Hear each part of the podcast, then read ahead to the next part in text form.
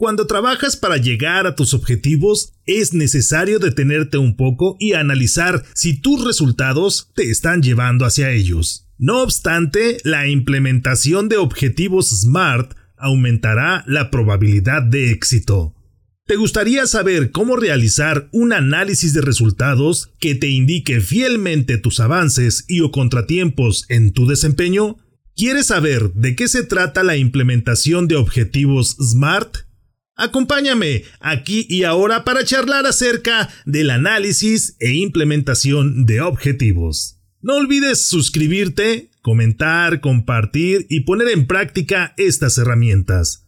Y por favor, sígueme en mis redes sociales para seguir platicando acerca de este y muchos temas de liderazgo y algo más. Me encuentras en las redes sociales de Facebook e Instagram como Salvador Santoyo Speaker y en Twitter como Salvador Speaker.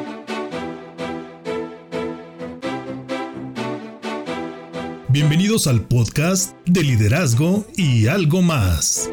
Para lograr tus objetivos y ser exitoso en los ámbitos personal y profesional, no es necesario reinventar la rueda. Puedes comenzar aprendiendo de los que ya han logrado el éxito.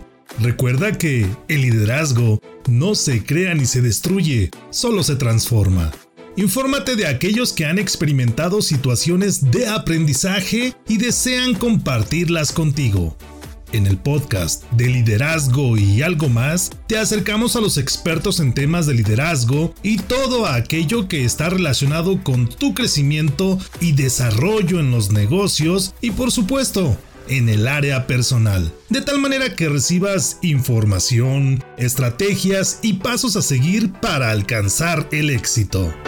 Soy Salvador Santoyo, emprendedor, líder y comunicador quiero que caminemos juntos en el fantástico mundo del liderazgo. Acompáñame.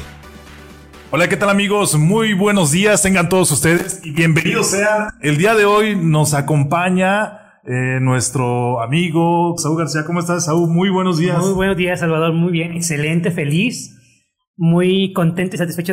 Vamos a aprender muchas cosas el día de hoy. Eh, te voy a hacer una pregunta. ¿Ya has medido tú tus resultados? Esa es una pregunta que hago cada uno de, hago cada uno de ustedes que nos escuchan o nos ven a través de los diferentes canales.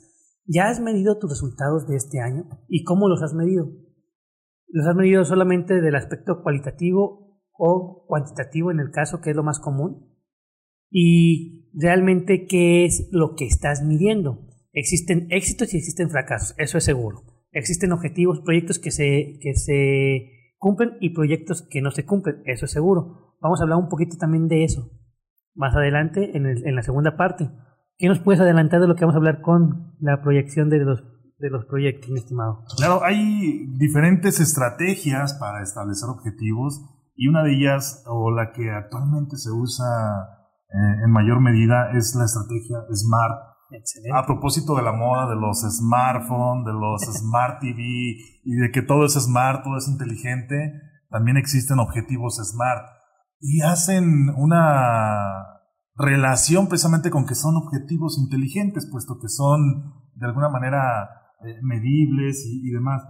¿A qué se refiere la palabra SMART? Bueno, es, una, es un acrónimo que se usa, es un acrónimo inglés donde significa, o al menos la, la S significa que son específicos, o en inglés se dice specific. La M significa que son medibles o measurable en, inglés. La A significa que son alcanzables o achievable en inglés. La R que son reales o que son realistic. Y la T que están basados en un marco de tiempo, es decir, que, que hay una fecha, una hora o un límite en el que se deben, en el que deben de ser alcanzados. Eso es a lo que se refiere precisamente esta estrategia SMART, que estaremos platicando. Profundizando un poquito más. Muy bien, en ese sentido tenemos prácticamente lo que vamos a hablar. Es una pequeña introducción, queridos amigos, simplemente para que lo tengas previsto y empieza a preguntarte, empieza a cuestionarte, mándanos todas las interrogantes que tienes, por ejemplo, en este año, como te comento, qué fue lo que aprendiste, incluso ni siquiera te has preguntado desde el aspecto laboral, porque como ya lo dijo Salvador, existen muchas muchos proyectos que hacemos al inicio del año. Al inicio del año hiciste muchos proyectos, muchos planes, promesas y demás, algunos personales y algunos laborales. Y en este caso nos vamos a enfocar mucho en la parte corporativa o en la parte empresarial, en la parte laboral en tu caso, como tal. Y vamos a darnos cuenta que a veces no sabemos medir los resultados. Pensamos que simplemente se cumplió o no se cumplió y hasta ahí queda. Pero falta saber qué aprender, falta saber qué puedes aprovechar independientemente de, si se logra el objetivo o no se logra el objetivo. Muy bien. ¿Cómo establecer o cómo adquirir conocimientos o aprendizajes de lo que hemos vivido? ¿Cómo sacarle jugo a esas experiencias buenas, malas, pero poder aprender de ellas? Creo que todo esto lo podemos profundizar después de este pequeño corte. Efectivamente. Nos vemos, mis, estimados. Por favor, saben, manden preguntas, manden interrogantes, experiencias, además. Vamos a entrar entonces de lleno al tema del aprendizaje, de aprender de lo que hemos experimentado y qué podemos sacar de provecho para plantear objetivos y no cometer los mismos errores. Esaú, tú que eres el experto en esta metodología o esta estructura de análisis, ¿cómo comenzar a revisar, hacer un examen de conciencia de lo que se ha hecho y determinar si se ha hecho bien o no y qué aprender de ello? Gracias, Mira, les comentaba acerca de una metodología que a mí me ha resultado y es una metodología que empecé a aprender conforme me va, iban llegando ideas de otras personas y demás. Hay una conferencia que doy que se llama Cómo capitalizar el fracaso y ahí comparto esta metodología. Lo primero que vas a hacer es una lista de todos los proyectos. Recuerda, es, decir, vas a hacer una memoria. Vas a recordar, incluso te recomiendo que te posiciones, por ejemplo, el Esaú, cuando estaba haciendo mis proyectos personales, laborales y demás, cómo me sentía, qué tan factible los creía y demás. Voy a hacer toda la lista de todos los proyectos que tengo. Después, esa lista la voy a hacer en una hoja. Te, recomiendo que pongas la hoja de manera horizontal. Voy a hacer la lista y luego voy a hacer cuatro columnas más. En las cuatro columnas vas a poner la primera columna cuáles eran los objetivos de cada proyecto. En la segunda columna vas a poner los resultados. En ambos casos vas a poner fecha, es importante.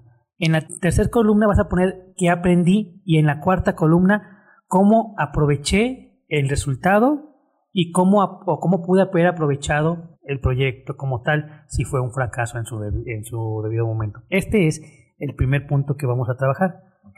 Establecer o poner en papel precisamente esos proyectos, proyectos y ver qué tanto, o analizar qué tanto cumplimos con, esa, con esos objetivos y qué podemos aprender de ellos. Efectivamente. Después de eso, Salvador y amigos que nos escuchan o no nos ven, después de las cuatro columnas, lo que vamos a hacer es algo muy sencillo. Vas a irte proyecto por proyecto. Te vas a hacer la primera pregunta. ¿Se cumplió el objetivo o no se cumplió el objetivo? Estamos en este momento siendo fríos y confrontativos. ¿Se cumplió o no se cumplió? Nada de se medio cumplió, pues casi lo, casi lo alcanzo. Todavía no. En su momento podemos trabajar sobre porcentaje precisamente, pero en este caso es ¿se cumplió o no se cumplió? Y a partir de aquí vamos a trabajar los dos aspectos, lo que es el aspecto cuantitativo y el aspecto cualitativo. Si, vamos a empezar con, el, con los proyectos que sí se cumplieron. Si se cumplieron es, ¿qué sucedió? La primera pregunta que te vas a hacer es, ¿qué sucedió para que se cumplieran?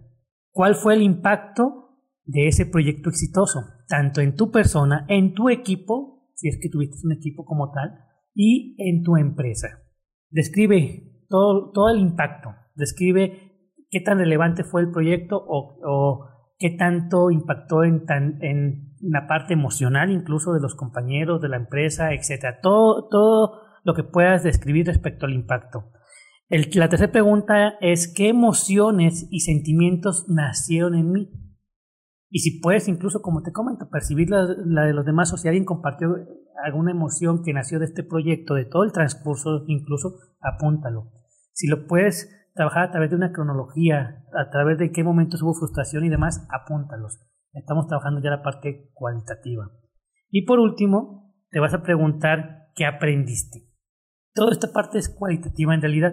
La parte cuantitativa es se logró o no se logró y cuál es el impacto, ¿no? Resultados, números, etcétera. Incluso puede haber un impacto económico. Es importante. Esa parte es cuando sí logramos cumplir el objetivo. Así es digo, en una empresa se puede traducir, ahorita que hablas de, de los impactos cuantitativos, es a lo mejor el estado financiero de la empresa, si se lograron los ahorros o si se lograron las ganancias que las ventas, las ventas, la producción. Así es. Eh, por ejemplo, hay un término muy familiar en el área de producción de las empresas que es el, el yield. El yield es cuántas piezas fabricaste buenas contra las que fabricaste mal y que necesitaron algún tipo de modificación o reparación de trabajo y demás. Es decir, todos estos métricos clave de la empresa son los que son en los que se reflejan los resultados Exactamente. cuando se alcanzan los objetivos de manera cuantitativa. Efectivamente.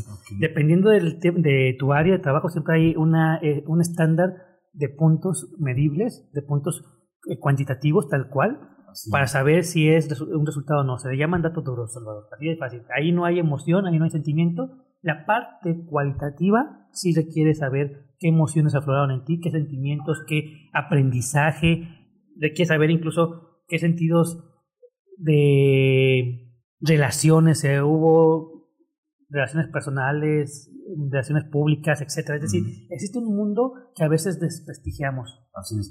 Me surge una duda, Saúl. Cuando hablamos de aspectos cuantitativos, siempre hay un estándar contra el que podemos comparar los resultados que se van obteniendo. Es decir, hay una métrica base de referencia donde nosotros podemos darnos cuenta si lo que estamos haciendo se está acercando precisamente a, esa, a ese estándar o no. En el caso de los resultados cualitativos, hablas de las emociones, hablas de aprendizaje, aprendizaje del ambiente laboral y demás.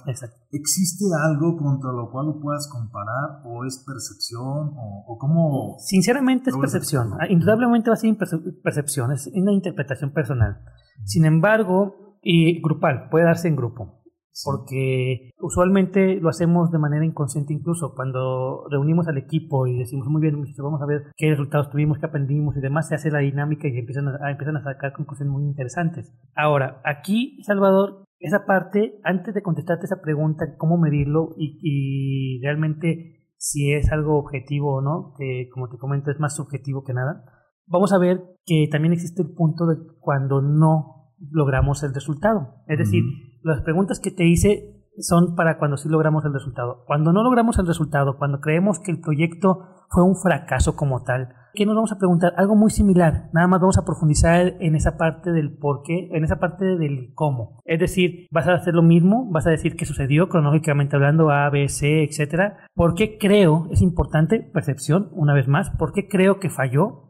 Si es que no tengo un estándar medible, que ahorita vamos a trabajar ese tema que es lo que tú acabas de comentar, hay un estándar usualmente. Si no tengo un estándar medible, si soy un, tal vez soy el dueño de una empresa pequeña y tal vez no tengo una metodología para saber exactamente mis estándares o una forma de, medir, todavía no, he desarrollado mi ABC, mis, mis métricas como tal, simplemente vas a preguntarte qué crees tú que falló o por qué crees tú que falló, en qué punto de esa cronología empezó a haber ese mm, quiebre o ese desvío del objetivo como tal. Vas a trabajar sobre qué opiniones tienen otros, si es que, si es que existen, si es que las puedes encontrar, qué es lo que opinan nosotros, por qué creen ellos que fallaron. Estamos hablando otra vez de meramente una interpretación, estamos metiéndonos un poquito más en la parte cualitativa, como te comento, si es que no tengo un estándar. Si lo tengo, el estándar me lo va a dar todo. Y por último, las mismas preguntas, ¿no? Hay una pregunta muy importante, también es perspectiva, y esta pregunta es delicada. ¿Qué faltó de mí para que se cumpliera el objetivo? Es importante esta pregunta y es importante entender que debe de tomarse con mucho cuidado. No es el clásico, la clásica autoflagelación de, oh, yo fui el culpable. No, no, no, para nada.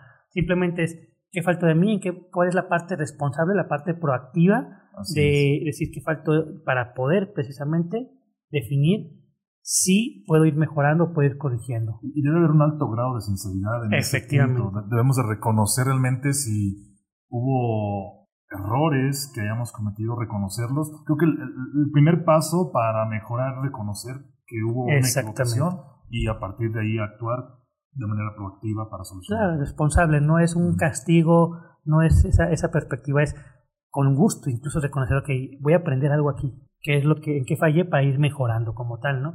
Y ya las preguntas, como te comenté, qué emociones me maneja, qué aprendí, etc. Después de esto, mi estimado Salvador, sí voy a hacer, ahora sí, ya tengo todo un análisis, tengo todo una, algo escrito, donde tengo una un pequeño resumen de todo lo que acabo de comentar, proyecto por proyecto, mi, mi tabla general, que son la lista más las cuatro columnas, y mis preguntas por proyecto, ¿no? Ahora sí, por cada proyecto, compararlo con un estándar o con un deseo. Si no hay un estándar, tú tenías una expectativa al inicio del proyecto. Si no te pusiste un estándar, no, si no tuviste tal vez el tiempo o el conocimiento para decir tal proyecto debe cumplir esto, esto, esto, esto, esto, es exitoso, es exitoso cuando logra esto, logra su máximo esplendor en tal punto y demás. Si no tienes ese tipo de estándar, tú tienes al menos una, una expectativa. Claro. Y con eso lo vas a comparar. Entonces, ahí vas a seguir todavía aprendiendo un poco más. La pregunta aquí entonces sería, aparte de este aprendizaje que te va a dejar cada uno de ellos, aparte, aparte de los proyectos que se logran, es importante analizarlos y ver si se puede replicar la misma metodología que utilicé o no en, proyectos similares. Los proyectos que no se logran, ver cómo voy a volver a cambiar el rumbo, qué sí funcionaría y demás. Y ahí tengo ya mucha información que me va a dar a mí una madurez. Claro. Para empezar entonces, ahora sí, a brincar, Salvador, a la planeación. Y ahora yo te, yo te voy a preguntar a ti, mi estimado, ¿cómo empezamos esa planeación? Ya tengo esta madurez, ya tengo este aprendizaje, ya tengo precisamente herramientas que me van a dar tal vez un poco de una percepción, un panorama más amplio porque tal vez fracasé o tal vez tuve un éxito, pero no me duermo en mis laureles. Necesito empezar otra vez un nuevo ciclo. ¿Qué tengo que hacer, Salvador? Muy bien. Antes de, de, continuar, quiero resaltar algo que mencionaste que me parece muy importante, es copiar la receta del éxito a otros proyectos. Es decir, si hay una metodología que ya probé, que ya me dio resultados positivos, la puedo volver a utilizar si es adaptable o escalable, dependiendo de la magnitud y del tipo de proyectos copiarlo y también aprender de lo que no pude lograr, es decir, de los aspectos negativos, no volverlos a poner en práctica en los siguientes proyectos. Es decir, si no me dieron resultados positivos o no me dieron los resultados que yo esperaba, pues no los puedo volver a poner en práctica para que no me ocurra lo mismo en los siguientes objetivos. Efectivamente, nada más un detalle, más que aspectos negativos son aspectos que no funcionan. Porque incluso esa actitud, esa metodología, ese acto que realicé, que generó un incumplimiento del objetivo, no necesariamente negativo. Si yo lo sé utilizar, si lo sé capitalizar como un aprendizaje, entonces va a ser un aspecto positivo. Es decir, el, el, tropiezo me ayuda a madurar para levantarme y no caerme. ¿Cómo aprendo a andar en bici? A, a, como lo comentamos en el primer programa. Así es. Cayéndome, levantándome y perfeccionando la técnica de andar en bici, ¿no? Claro. Entonces no es necesariamente un aspecto negativo. Muy bien. Hablando acerca de, de las estrategias, precisamente de, de, establecer objetivos, como lo comentábamos en un inicio, hay un sinfín de estrategias, hay administración por objetivos, hay el llamado concepto general que conocemos como planeación estratégica. Pero a veces, si no dominamos una técnica o una estrategia precisamente para la implementación de objetivos, la medición de los mismos, el monitoreo de estos objetivos, nos podemos perder y esa planeación va a ser una planeación para el fracaso, porque no vamos a saber, primero, cómo implementar o cómo establecer esos objetivos, segundo, cómo vigilarlos para que se estén cumpliendo y nos puede llevar a, esa, a ese fastidio de darles seguimiento y no lograrlos. Hay una estrategia que es muy simple, es, es, muy clara y es muy sencilla para la implementación, para establecer objetivos y darle seguimiento. Hablábamos de la estrategia SMART. A propósito de que todo es inteligente, también hay una estrategia inteligente para establecer y monitorear objetivos o metas. ¿Cuál sería el primer paso, Salvador? El primer paso es que el objetivo debe ser específico. ¿Qué significa eso? ¿Qué significa? Bueno, que no podemos establecer un objetivo donde nosotros digamos, hablando del, del, aspecto corporativo, del aspecto empresarial, bueno, quiero que mi empresa venda más. Excelente, eso no sería específico. Eso no sería específico, es decir, no sabemos cuánto es lo que queremos vender, no sabemos eh, qué niveles son los que queremos alcanzar, si estas ventas van a estar sujetas al nivel de utilidad que queremos, o quizá estas ventas van a estar sujetas al métrico de pérdidas y ganancias, es decir, cuánto invierto para transformar un producto, para crear un producto y cuánto estoy obteniendo de ganancias. Es decir, no, no tenemos nada que podamos establecer. Nada tangible. Específica, nada tangible. Ahora, en el aspecto personal, si nosotros, y está muy de moda en estos días. Siempre el bajar de peso. Bajar de peso. quiero bajar de peso o quiero estar en forma. Tampoco es un objetivo específico porque no estamos diciendo cuántos kilos, cuántos kilos o qué es forma, ¿no? Quiero así es eh, incrementar mi masa muscular en un 10%, en un 3%, en un 2%. Claro, o si yo sé que para estar en forma debo hacer ejercicio, es decir, debo decir, bueno, voy a correr todos los días 30 minutos. De tal hora a tal hora. O voy a correr una hora, o me voy a subir a la bici, o a la escaladora, o a la elíptica. Excelente. 20 minutos todos los días o hacer un calendario de ejercicio donde yo el lunes, miércoles y viernes, por ejemplo, me suba a la elíptica y eh, martes y jueves salga a correr. Y por la tarde quizá haga un poco de, gimnasio donde yo pueda aumentar la masa muscular. Es decir, esos son objetivos específicos y que tú puedes de alguna manera identificar si los estás llevando a cabo o no. Muy bien, en este caso, Salvador, una pregunta, y acabo, voy a poner ese mismo ejemplo.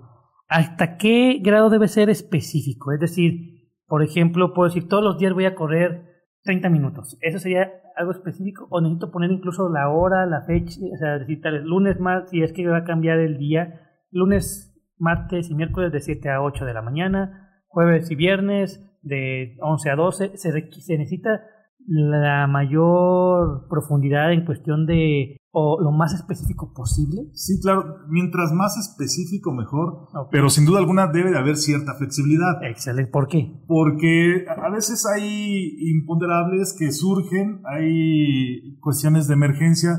Si yo pongo que voy a salir a correr eh, lunes, miércoles y viernes, por ejemplo, a las 10 de la mañana y resulta que el lunes a las 10 de la mañana está lloviendo o hay una contingencia ambiental que no lo puedo hacer. O el sábado a las 10 de la mañana y resulta que está el programa de radio que, voy a programa de liderazgo competente, bueno. Eh, es decir, debe ser capaz de ir modificando y eso lo vamos a encontrar también en, al establecer objetivos dentro de una empresa donde tú quizá inicialmente crees que ya fue lo suficientemente objetivo, pero te das cuenta cuando lo estás llevando cuando estás llevando a cabo la estrategia que necesitas hacer ajustes. Modificar. Y, por eso es importante precisamente. Dicen que es de sabios cambiar de opinión. Exactamente, muy, muy bien. Sí, yo creo que ahí es donde más radica la importancia, ¿no? De haber un rango siempre de flexibilidad o entender que si voy a hacerlo más específico se puede cambiar. Y ese sería el primer paso. Así es. Se, debe ser un proyecto de ser específico, entendiendo que puede cambiar o que debe tener cierto rango de flexibilidad, porque una, somos humanos. cierta tolerancia. Exactamente. Pero no es el único. ¿Cuál sería el siguiente paso? Muy bien, el siguiente paso es que debe ser medible. Este objetivo debe, debe de ser eh, medible. En, el ejemplo que poníamos de si yo voy a correr una hora eh, los lunes, por ejemplo, sé cuánto corresponde una hora, es decir, lo puedo medir. No, no puedo decir, por ejemplo, si yo en una empresa, volviendo al ejemplo de las ventas, eh, no puedo medir si no establezco el objetivo de ventas que debo lograr, no sé si me estoy acercando o me estoy alejando. Recuerda que si algo no es medible, no lo puedes monitorear, no sabes si te estás acercando precisamente a esa meta o si no estás acercándote con la velocidad requerida, si te va a ajustar el tiempo que tú estableciste para llegar a ella. Entonces, si no está eh, debidamente establecido cuánto vas a lograr, no lo puedes medir.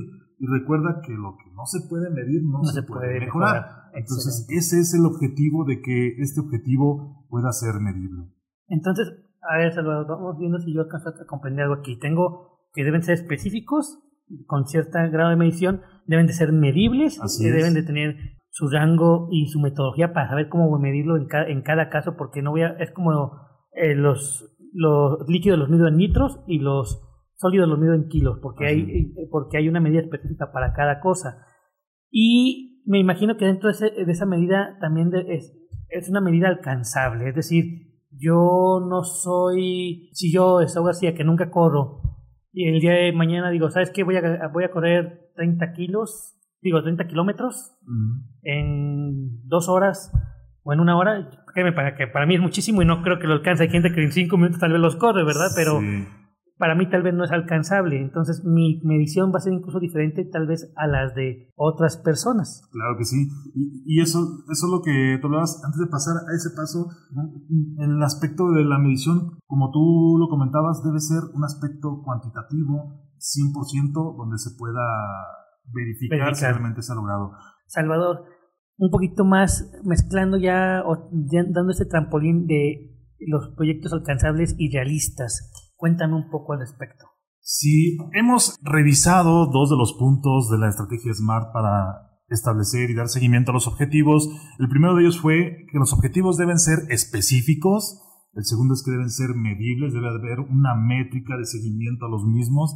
Y el tercero es que deben ser alcanzables. ¿A qué se refiere que deben ser alcanzables?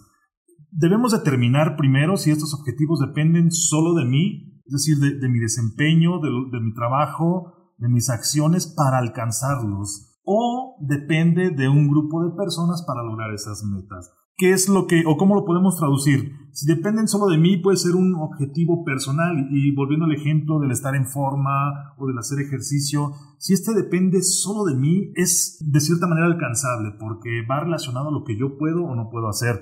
Pero si esto, transportándolo a una empresa, si este objetivo depende de un equipo de trabajo, depende de un grupo de personas, es más complicado porque ahora debemos de revisar que todas las personas que comprenden ese equipo de trabajo, que van a precisamente actuar para alcanzar ese objetivo, están en la misma frecuencia, conocen cuál es el objetivo que deben de lograr, conocen cuál es la estrategia para llegar a él y están de acuerdo, motivados y van todos en equipo a buscar esos objetivos. Y deben de tener las competencias. Claro. Que es que Es alcanzable porque al final de cuentas también, y podemos brincar un poquito al siguiente punto, debe ser realista.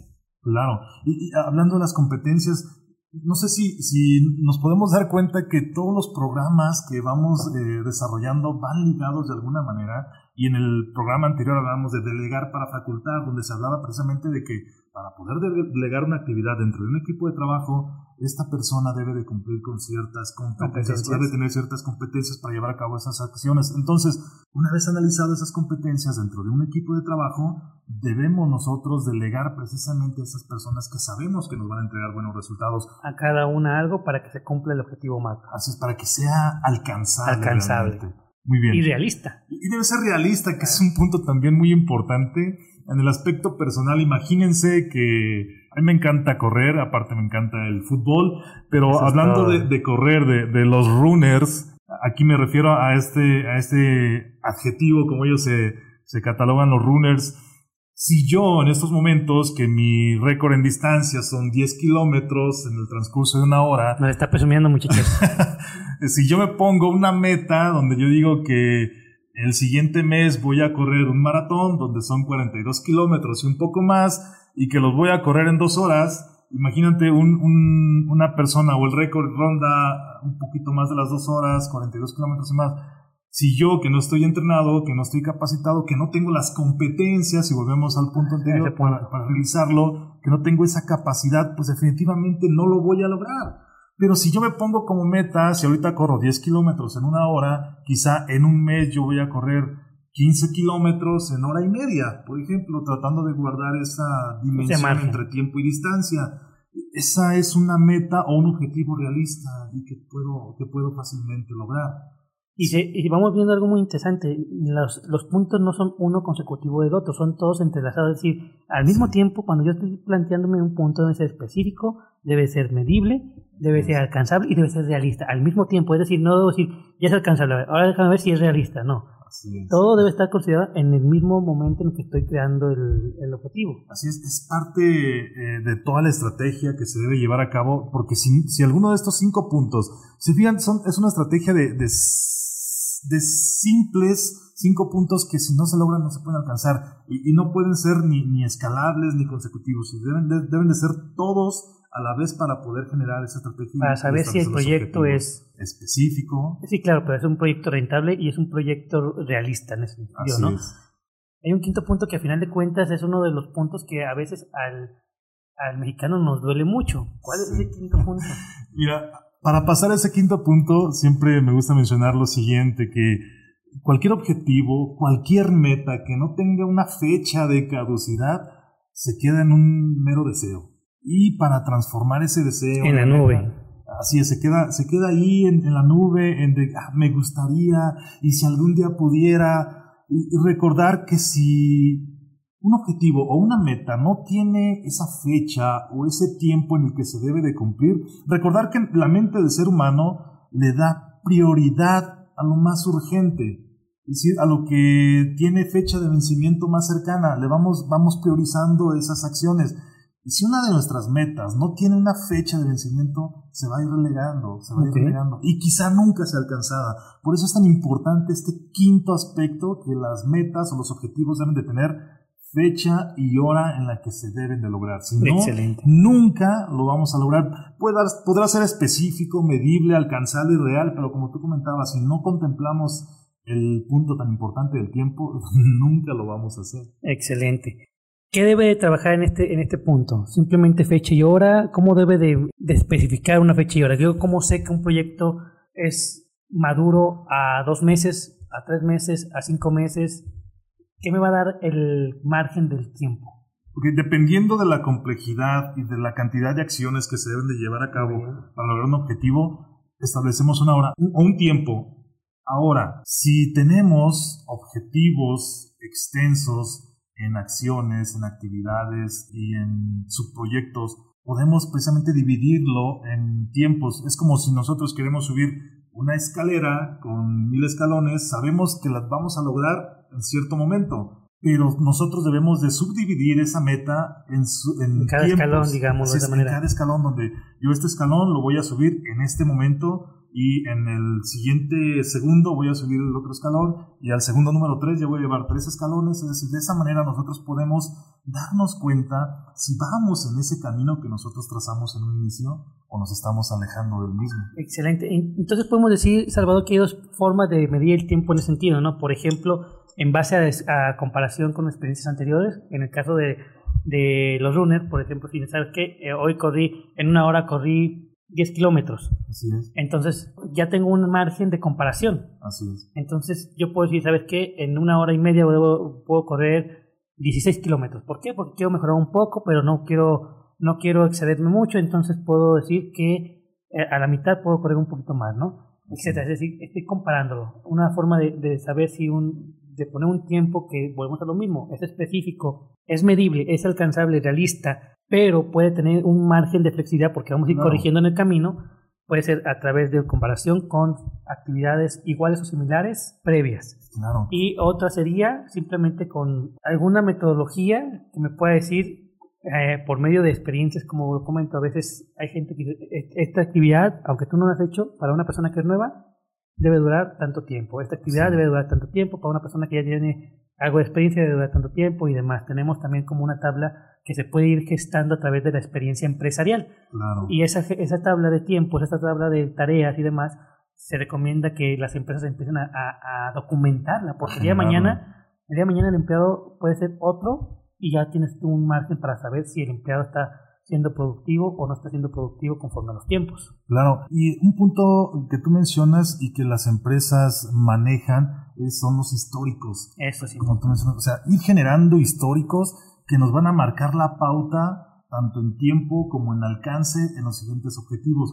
O, más bien los, los, em, los grandes empresarios no fijan metas simplemente con saber hacia dónde se mueve el viento, ¿no? Sino ellos revisan históricos, revisan comportamientos similares en ciertas situaciones y de, y de acuerdo a ello ellos establecen metas, establecen un pronóstico de, comportamiento en el futuro de, la empresa o en el futuro del aspecto económico, social, político que les va a permitir llegar o no a, a esos objetivos. Lo que mencionabas es debe haber cierta tolerancia porque no quiere decir que lo que sucedió hace 3, 4, 5 años va a suceder en el siguiente año. Sin embargo, va a suceder algo parecido con ciertas particularidades que nos van a, a, orillar a modificar de alguna manera esa ruta, siempre y cuando siempre vayamos hacia el mismo objetivo o la misma dirección. Efectivamente. Entonces, estamos viendo, por, para concluir, mi estimado Salvador, porque una vez más, compañeros, el tiempo nos llega, nos alcanza. Para concluir, estamos hablando de competencias que debe tener la persona que quiere generar un proyecto o planear un proyecto. Competencias como planeación estratégica. Así es. Análisis e interpretación de datos. Históricos. De históricos, de datos duros, de información. Datos o, o información incluso cualitativa y cuantitativa. Es decir, ¿cómo puedo yo analizar emociones? Simple. Por decirte algo, si una actividad me generó frustración, ¿qué tanto yo voy a valorar? que tan, tal vez cumplí la meta, tal vez cumplí el objetivo, pero no soy feliz. ¿Qué tanto la, pongo las dos en la balanza y qué pesa para mí más? Estoy cumpliendo la meta, me está generando un recurso económico, o puedo soportar cierto grado de frustración, o sabes que no puedo soportarlo, aunque cumplo meta, aunque, aunque logre un resultado económico, no estoy siendo feliz, busco otra cosa, ¿no? Es decir, eso lo comparo, eso es algo que yo, Esaú García, debo ser capaz de analizar. Existe entonces análisis de e interpretación de datos. Recordemos, la interpretación es personal, nadie más te la puede decir. Hablando desde proyectos personales y aspectos emocionales. Así es. Para concluir, Salvador. Sí, mencionabas, y quiero anclarme de ese comentario, de debe haber una, una balanza entre los resultados cuantitativos y los resultados cualitativos. No puedes dar prioridad a la cuestión de los números, de los métricos, de lograr las metas de una empresa, si no cuidas a tu personal, si no cuidas la motivación. Motivación, salud, o sea. El ambiente laboral. Laboral, claro. Así es. Creo que eso, eso pudiéramos concluir aunado a lo que hemos tenido oportunidad de compartir, de aprender de la experiencia del pasado, de los aspectos positivos y de los aspectos que no fueron tan exitosos como hubiéramos deseado, para poder usarlo en la implementación de nuevos objetivos con una estrategia que sea fácil y amigable como la estrategia que hemos compartido, la estrategia SMART de establecer objetivos inteligentes. Excelente, Salvador. Bien, yo, mi, mi, conclusión final simplemente es eso, es saber, entender, analizar e interpretar que existen resultados duros, fríos, importantes de, de tener en cuenta y existen resultados cálidos, emocionales, de salud, etcétera. Esos, esos dos datos son importantes. Los datos fríos y los datos cálidos son muy importantes para analizar lo pasado sin anclarme de ello. Es decir, es un aprendizaje, es un análisis y dejarlo ir. No tengo por qué tener un apego a lo que ya pasó. Simplemente un aprendizaje, me lo llevo y empiezo a planear dentro del cual, por ejemplo, también nosotros lo hacemos. en su momento ya sabrán de los cursos que vamos a, tener ahí en su momento, que tienen que ver precisamente uno de ellos con habilidades gerenciales y hablamos de este tipo de, competencias que son muy importantes como el análisis y la interpretación de datos y demás. Así es. Muy bien, pues hemos terminado con un gran gusto de estar compartiendo con ustedes.